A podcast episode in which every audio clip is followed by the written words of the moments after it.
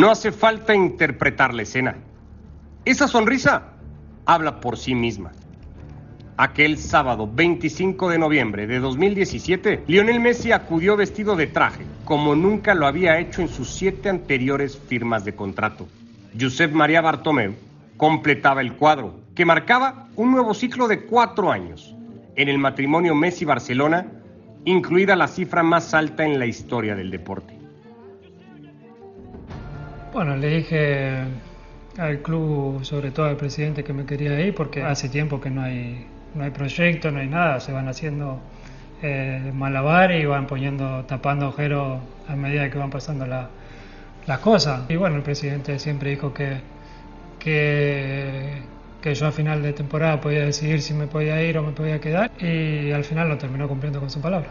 Y nunca jamás se me pasó por la, por la cabeza terminar eh, haciendo juicio al club para poder salir. S'ha insinuat que teníem interessos ocults coses a amagar i fins i tot s'ha dit que volíem evitar avalar. Se'ns ha faltat el respecte als meus companys de Junta i a mi. Se m'ha insultat, amenaçat y fins y tot a mí y a la meva familia. Con Josep María Bartomeu fuera del Barcelona, la llegada de Joan Laporta significó un cambio que alcanzó para conseguir al menos la Copa del Rey. Y aunque la cosecha fue insuficiente, la promesa de una renovación interna y la llegada de los refuerzos de renombre marcaron el comienzo del plan convencer a Messi. Para mí siempre, eh, de chico, el Barcelona eh, y además pues está Leo, fue el mejor equipo del mundo. La figura de Laporta fue fundamental en la carrera del Rosarino desde su comienzo como cabeza de cinco de los ocho contratos firmados por Messi con el Barça. Un matrimonio que consiguió 35 títulos, incluidas cuatro UEFA Champions League. Con todo, el optimismo reinaba en el seno blaugrana. Yo sé que, Leo quiere quedarse y ya valoro mucho este hecho, ¿eh? que el mejor jugador del mundo, pues eh, su prioridad sea el quedarse eh, o continuar en el Barça, ¿no? Y por lo tanto, esto es de agradecer porque lo pone todo bien encaminado. Todos queremos a, Leo Messi en la liga, mm, sea del equipo que sea, porque es un jugador de, referencia mundial, es el mejor jugador del mundo y tenerlo en la liga pues siempre ayuda a, promover la liga por todo el mundo. Sin embargo, una reunión fallida con el padre de Messi y la imposibilidad de cumplir con las pretensiones económicas del argentino han desembocado en el final más inesperado. Messi está fuera del Barcelona después de 20 años y tras haberse consagrado como la figura más grande de la institución culé, el 10 ha roto sus lazos con el club de su vida. Se lleva los corazones de Barcelona, de toda España y deja a una liga huérfana de leyenda. Se ha escrito la última épica del símbolo catalán, el niño que reinó en los campos españoles persiguiendo una pelota y hoy parte como el hombre que busca su extraviada sonrisa.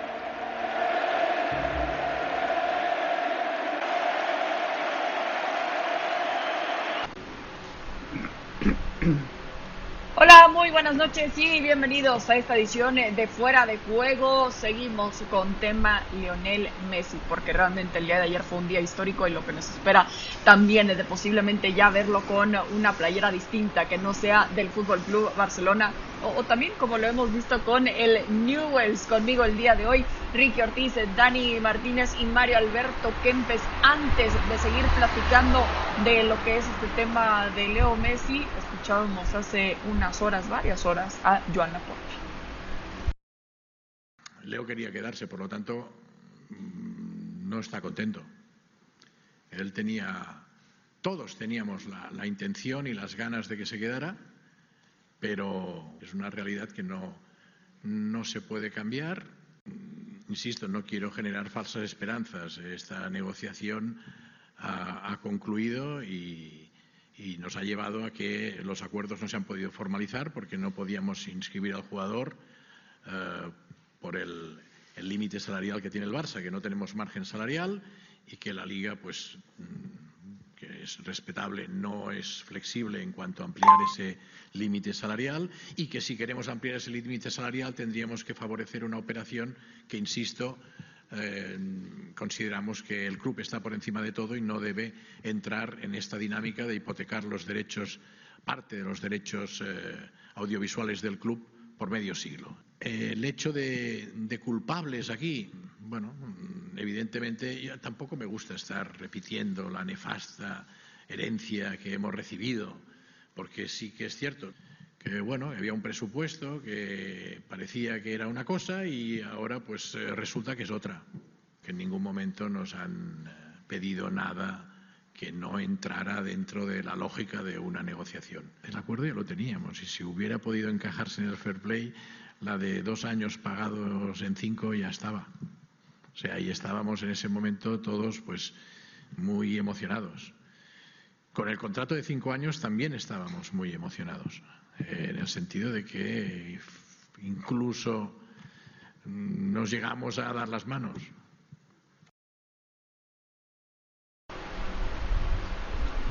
Bueno, y esta fue la respuesta de Javier Tebas también en su Twitter hace 72 horas. Joan Laporta, Fútbol Club Barcelona, me explicaba perfectamente la operación al ser unas cuentas en participación y daba su apoyo. ¿Qué pasó? El Fútbol Club, en el Fútbol Club Barcelona hay algún ejecutivo que habla mucho con en la Superliga sí que teníais que garantizar 500 millones con los derechos de televisión. Mensaje contundente de Javier Tebas que sabemos que no se guarda nada, al menos eh, con, estos tres o cuatro tweets que le veíamos también dedicados y arrobando a Joan Laporta. Ricky, ¿qué te parece esta situación en particular? Lo que sale al aire también con las declaraciones de Joan Laporta y la respuesta de Javier Tebas. Hola, ¿qué tal, Cris? Un fuerte abrazo a Mario eh, y a mi gran compañero en Italia, Dani.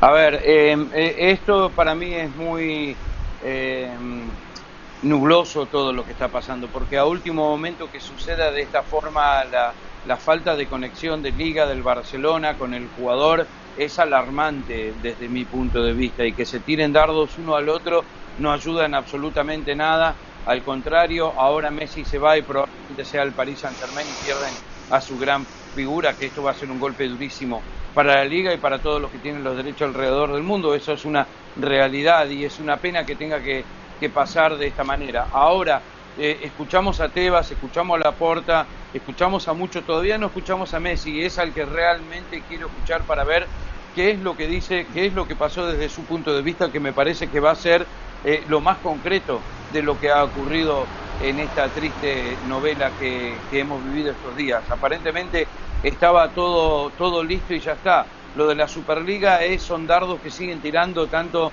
el Barcelona como el Real Madrid, lo quieren hacer, eventualmente lo van a hacer la Liga y la, la, UEFA eh, trataron de, de, guardarse lo mejor posible, pero la verdad es que este es el producto final. No nos olvidemos que Sergio Ramos también se fue del, Real Madrid, entonces eh, que Tebas siga atacando y, que contraataque el presidente del Barcelona, me parece que los dos están muy fuera de lugar, esto empeora aún, aún más todo eh, y, al final quién tiene razón, no sabemos. Eh, por eso digo que tiene que hablar Messi para ver qué es lo que pasó, por lo menos para él y desde su punto de vista, porque ahí vamos a aprender mucho. Claro, porque vemos eh, y sabemos que en cada historia hay tres versiones. En esta ocasión, la de la Porta, Tebas y por supuesto de parte de, la perspectiva de Leo Messi. Con lo que esto que, ha sido una bomba mediática a nivel internacional, Dani, ¿cuál fue la reacción en Italia también eh, eh, en cuanto a los candidatos? Sabemos que entre ellos se mencionaba mucho al Inter de Milán como el próximo posible destino de Leo Messi. Sí, fue un impacto, un shock como para cualquier eh, lugar del mundo en el que estemos focalizados hacia el fútbol. Eh, también Italia no, no, no, podía ser la excepción, quedó choqueada con, eh, con la noticia que, aunque sí por anunciada o por tantas veces anunciada, daba la, la, sensación de que, de que en realidad podía haber una escapatoria, de que quizá por el modo en que redactaba su, su primer comunicado Barcelona dejaba una puerta abierta. Eh, porque ningún jugador del plantel del Barcelona estaba despidiéndose eh, adecuadamente de, de, su capitán. Por mil razones había especulaciones en Italia que decían que en realidad eh, la cuestión podía seguir. Eh, por el lado del Inter, quedó descartado ya hace un, poco de tiempo aquella idea que en algún momento existió, como tú lo, mencionabas. Eh, el Inter es un, equipo que en este momento está eh, despotenciándose, si, se puede utilizar esta palabra, eh, porque ha perdido a su entrenador, ha perdido a Kimi, uno de los mejores laterales del fútbol mundial, está dejando ir a Lukaku en este momento, está en, un otro, en otro plan, digamos. Yo creo que queda muy lejos de la posibilidad de, mm, poder fichar un personaje tan importante eh, y con los, niveles económicos que, exige una figura como la de Lionel Messi. Por todo esto aquí se, golpeó mucho, incluso se llegó a fantasear Chris eh, sobre la posibilidad de, y si se larga a la Juventus a tratar de unir a Cristiano y a, y a, y a Lionel Messi, eh, duró muy poco naturalmente, lo que dura, un lirio o una rosa, una idea semejante, en realidad porque los niveles económicos a los que tendría que enfrentarse la Juventus son de altísima exigencia y la situación para la Juventus como para el resto de los clubes que no sean el City o el Paris Saint Germain, eh, ya sabemos cuál es, verdaderamente complicada. Claro, y hace unas horas lo descartaba el mismo Pep Guardiola las posibilidades de tener a Leo Messi también en el Manchester City. Entonces, pensando en el Paris Saint-Germain, si quizás no va a ser eh, ese tipo de, reunión para ahora sí en un mismo equipo de alguien, como ya lo mencionabas, Dani, de Messi, de Cristiano Ronaldo. Mario, pero ¿qué te parece la posibilidad de ver en un mismo campo a Leo Messi y a Sergio Ramos? Sorprendente, ¿eh? nunca hubiésemos pensado que en algún momento después de tantas patadas que ya pegó el Messi, ahora se van a matar y es que llega Messi el Paris Saint Germain a festejar un gol. Pero bueno, ya, ya, ya veremos, vamos a esperar un par de horas hasta que decida, no sé si será Messi, será eh, la gente que tiene al lado de él, que los que vayan a, a decidir a dónde va a ir. Yo creo que, bueno, tiene que elegir un muy buen proyecto deportivo para que él vuelva a, vuelva no, que siga siendo el número uno del mundo. Y bueno, si eso va acompañado de, un buen bajo de dinero, pues mucho mejor. Ahora, eh, si llega ahí el Paris Saint Germain, el Paris Saint Germain hay que tener en cuenta de que eh, lo tiene Mbappé, lo tiene a Neymar, son jugadores que no cobran barato. No sé si a lo mejor eh, llegando al Paris Saint Germain, que claro, cualquiera los quisiera a estos tres juntos, para ganar por lo menos lo que siempre ha estado buscando el Paris Saint Germain, que es la, Champions. Ojalá, ojalá que se les dé, que veamos estos tres ahí, pero la Liga Francesa es el sitio para que llegue Messi. Es una pregunta, ¿eh? Digo, hago yo, no, no, y me la hago yo también. y, se la hago a Ricky, aprovechando. Sí, primero quiero decir qué programa tenemos hoy, Dani con su romanticismo hablando de rosas y, Mario de las patadas de Sergio Ramos a Messi, eh, norte, sur, blanco, negro, frío y caliente. Em, pero, eh, a ver, eh, Messi lo vamos a ver más en, la Champions, Messi se está preparando para el Mundial, Messi se está preparando para venir a jugar a Estados Unidos, quería terminar su carrera en el Barcelona, aparentemente anímicamente está muy bajoneado Neymar le va a dar la número 10, va a revolucionar París y Francia y, toda esa liga, sin lugar a dudas. Eh, lugares no le faltaron. Yo creo que Pep Guardiola dijo que, que no estaba todavía en su planes porque ya sabía que se iba eh, para, para, Francia. Em, y esto cambia, cambia todo. Eh, y, es un, un, super equipo si va Messi, que ya tiene un pie y medio adentro, aparentemente, del Paris Saint Germain. Son los nuevos galácticos, sin lugar a dudas, porque hay que sumar a Mbappé y, el resto de ese equipo. Llegó Donnarumma también, probablemente el mejor arquero del mundo hoy. Eh, este Paris Saint Germain eh, al final sale con las suyas, le saca las dos superfiguras al Barcelona, primero Neymar y ahora a Messi, pero esto por un mal manejo del Barcelona, no porque estos jugadores se querían ir.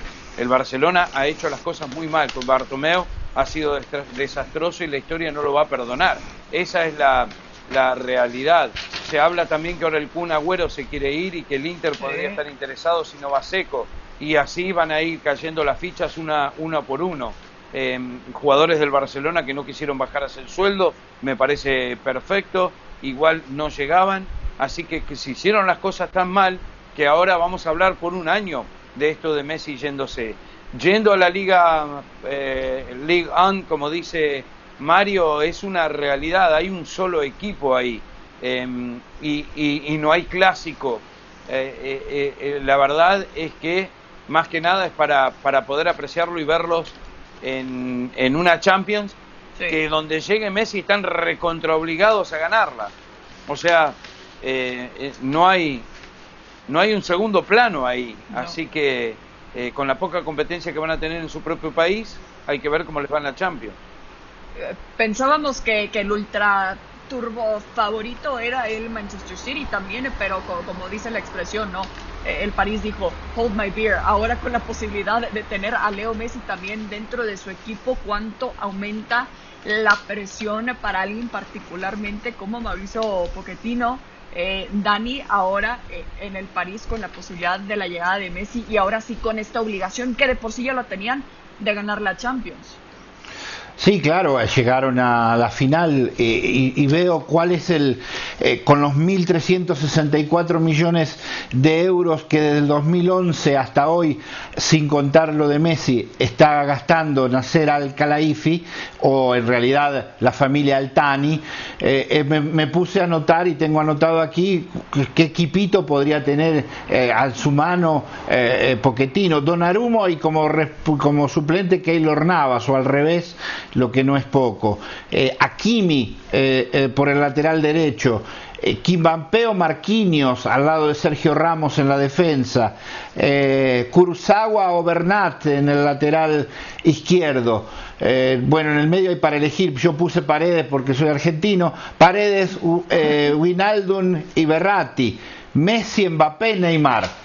Bueno, eh, eh, eh, imagínense ustedes la presión que puede significar para el señor Mauricio Pochettino tener que salir a explicar cómo no ganó un partido con un equipo con un equipo como este. Yo de presiones para ganar obligadamente una, una Champions la he vivido en los últimos años con todo lo que invirtió la Juventus por Cristiano Ronaldo y no le ha ido demasiado bien. Por eso digo que atención, que muchas veces no es juntar juntar figuritas eh, o figuras enormes, eh, eh como en este caso. Dani. Está mejor, estaría mejor rodeado Messi. Seguramente sí, seguramente es mejor que el Barcelona. Esto es, es, un equipo infernal, pero de todas maneras no basta solo una cantidad enorme de grandes figuras para tener un gran equipo, Ricky. Hay que poder amalgamarlo y en esto se va a ver y va a tener la responsabilidad a la mano de Mauricio Pochettino, ¿no? Sí, por supuesto, será una labor eh, bastante interesante porque bien dices, Dani, lo que hemos visto también en muchos equipos que no necesariamente se le garantiza un trofeo si es que se encuentra también un plantel plagado de, estrellas, pero por supuesto, ¿quién no quisiera tener a alguien como Leo Messi eh, en su plantel más que nada en los últimos años y después Mario de un eh, plan deportivo después de tantos años que no le convencía también en el Fútbol Club Barcelona? Eh, ahora, pensando en el futuro también del París Saint Germain, si es que llega Leo Messi, Mario, ¿para ti significa ya una inminente salida de Kylian Mbappé? Estamos suponiendo de que Messi irá al París Saint Germain. Y seguimos suponiendo de que a lo mejor Mbappé se pueda ir al Madrid, posiblemente.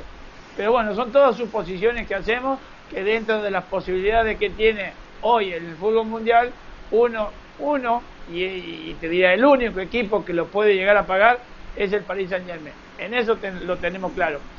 Eh, la salida de Mbappé, yo no sé, a él le queda un año. Y a lo mejor eh, el dueño del equipo se la juega, no lo vende, y con este año, con estas tres figuras, a lo mejor encara la Champions de una manera diferente como para ganarla. Bueno, la encara todos los años, pero siempre eh, hay, hay tropezones en el camino y te podés caer en cuarto, en semifinal o llegar a la final y no ganarla. De cualquier manera, eh, no nos olvidemos que eh, Neymar eh, ya hace un par de años que está ahí. Hemos visto la, la, liga francesa, pegan mucho, yo creo que pegan más que los españoles. Así que hay que tener cuidado con estos jugadores habilidosos que por más que sean figuras, Neymar ha cobrado ¿eh? y ha cobrado bien. Así que hay que tener mucho cuidado de que pensando nosotros los argentinos, la selección nacional, hay que pensar de que a lo mejor, ojalá Dios no quiera, eh, vos sabés que en las ligas más fáciles posiblemente es cuando vienen las lesiones más preocupantes. Claro, y eso será otro reto, ¿no? Eh, de empezar a administrar ese tipo de minutos, eh, lo que ya mencionábamos y mencionaban ustedes de la Liga A, que quizás no es tanto prioridad como lo es la Champions, aprovechar esas fechas para descansar esos elementos más pesados económicamente hablando e históricamente hablando como lo es Leo Messi. Eh, pero ya hablábamos y le preguntaba a Mario si es que llega Messi, qué significa para el futuro de Kylian Mbappé en el París. Pero te pregunto ahora un poco al revés, Ricky. ¿Puede crear la salida de Messi un efecto dominó de salidas, empezando por lo que ya se rumora bastante fuerte con el deseo del Kun Agüero de salir del Barça? No, el Kun Agüero sería el único, los demás llegaron ya eh, que no, no, no van a querer ir a ningún lado. El Kun está enojado porque eh, le prometieron que iba a jugar con Messi y de repente un día para el otro ya no, no está. Eh, y, no me extraña y no lo culpo tampoco porque se rebajó mucho su sueldo para poder jugar al lado de, su amigo. Eh, en eso yo creo que hay que respetarlo. Eh, los demás, de Pai y compañía, ya querían ir al Barcelona, no, no dependía tanto porque estaba Messi, quería jugar en el Barcelona, el Kun fue específicamente. El tema es que puede llegar a empezar a, tener, a vender el Barcelona porque tiene que vender. El Barcelona está muy endeudado, está muy mal económicamente eh, y, como consecuencia de esto que Messi se va, eh, no soluciona nada porque Messi se podría haber ido el año pasado eh, cuando mandó el fax y, y, le ingresaban 150 millones de euros al club. Ahora se va gratis, o sea, el golpe es tremendo, el mejor jugador del mundo, probablemente de la historia. Bueno, para mí sí, de la historia se va gratis del Barcelona después de dejarle más de 30 títulos, ni hablar la cantidad de camisetas que vende, ni hablar cuando vuelva público a la cancha, eh, el 80% lo va a ver a Messi. Eh, esto en lo económico es catastrófico y de ahí te contesto, Cris, sí, por, no me extrañaría que jugadores se les termine el contrato y se vayan a, a otro club porque no los van a poder mantener, no les van a poder pagar ahí. Sí, eh, es difícil por lo que pasa el Fútbol Club Barcelona y es que es algo que de, lo que hemos estado platicando desde que todavía estaba José María Bartomeu, desde que sale, por supuesto, también eh, ya el tan famoso Burofax. El deseo de Messi estaba desde el año pasado. Así que sí, es, es bastante interesante lo que pueda suceder con este club que seguramente va a batallar bastante en temas económicos y por ende dentro del campo, por supuesto que se puede reflejar. Por otro lado, veíamos resultados positivos por parte de la selección mexicana también. No en la Copa Oro, Ricky, que sé que estabas muy contento por la victoria de los Estados Unidos, pero cierto, sí, es cierto. sí, al menos en los Juegos Olímpicos se colgaron la medalla de bronce a nivel individual, elementos como Diego Laines también, que por supuesto eh, continúa llamando la atención. ¿Qué tan importante es para ellos, Mario, este escenario a su corta edad? Bueno, yo creo que es importante, es importante haber conseguido esa medalla, que el objetivo de toda selección, eh, juegue el campeonato que juegue, siempre llegar a la final. Bueno, no pudo ser, pero quedó eliminado por penales. De cualquier manera se enfrentó a un equipo como Japón, un equipo muy corrioso, muy molesto, no dan una pelota por perdida, pero no se lo vio a ese Japón contundente, digamos, es como si eh, el haber perdido con España le hubiese sentado fatal, porque ellos pensaban que podían estar en la final. Pero bueno, no, no pudo ser.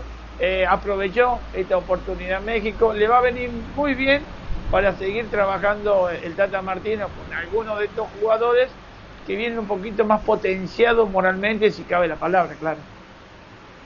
Sí, como para pensar que tiene la posibilidad, algunos al menos ya en, sus próximas temporadas cortas, buscar una oportunidad eh, en Europa. Dani, eh, reconociendo lo que no pudo hacer México en la semifinal, eh, cayendo contra Brasil en tanda de penales. Lo que significa eso psicológicamente, te pregunto qué tan valioso es que al menos el equipo de Jaime Lozano se pudo recuperar y se va con una medalla olímpica.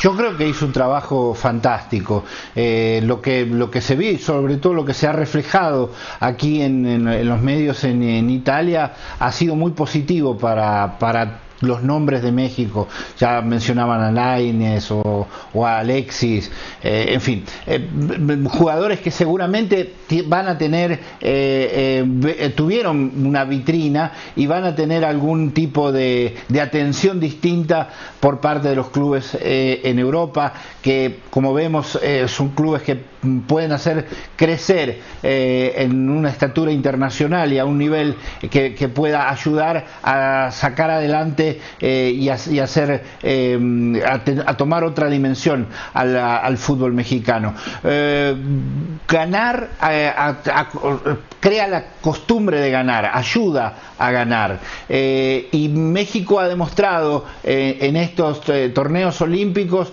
que hay un cierto nivel en el que está sembrando muy bien y que llegará el momento de cosechar a la altura de lo que está sembrando. Por eso eh, este resultado, el empate, llevar a Brasil eh, a, los penales, me pareció eh, que lo hizo con una receta necesaria inteligente para ese momento y haber conseguido con contundencia la medalla de bronce ante Japón me pareció también un buen billete un buen billete de, visita para, para poder eh, presentar y hablar hacia el futuro de la selección y de muchos de los miembros de la selección mexicana. Cris. Sí, Ricky. A, ver, una medalla es, es, extraordinario, pero se quedó corto México. Los jugadores y el técnico no pueden estar conformes dentro de todo, porque creo que este equipo daba para mucho más. Para mí el que mejor jugó para mí el que más eh, opciones generó, eh, el equipo que mejor jugó como, equipo, quizás junto a España, perdió por penales, no tendría que haber perdido. Yo entiendo que la medalla es, es, extraordinaria, especialmente ganándole a Japón por el tercer y cuarto puesto, que era un equipo, como decía Mario, súper aguerrido eh, y era local, pero al margen de esto yo creo que México podría haber dado más, es una pena. Ahora en la final gana España por penales. Ah, ok, sí, bueno, justo íbamos también con eso. Es interesante lo, lo que dices, Ricky, porque mucha gente, y seguramente veías esos tweets, ¿no? En la final de la Copa Oro, que esta selección sub-23 tenía la capacidad de ganarle a la selección de, de, los Estados Unidos. Ese tipo de nivel estaba demostrando y está bien que exista ese tipo de exigencias también, ¿por qué no? Entonces, gana España para Ricky y se cuelga la medalla de oro. Mario, ¿de acuerdo? Bueno, yo sí, estoy de acuerdo. Estoy de acuerdo porque creo que España no es que sea muy superior, pero quizás se le ve un juego diferente a lo que es Brasil. Eh, España llegó ganando también ahí, cortito, cortito a Japón, pero de cualquier manera yo veo que el juego español es más, es más ya identificable a lo que viene haciendo la selección mayor. Por eso yo creo que España es la favorita. Ahora, que vaya a ganar por 2 o 3, no lo aseguro, pero ahí cortito también se ganan los partidos. Ok, España y España. Dani, ¿tú con eh, quién te quedas para la final?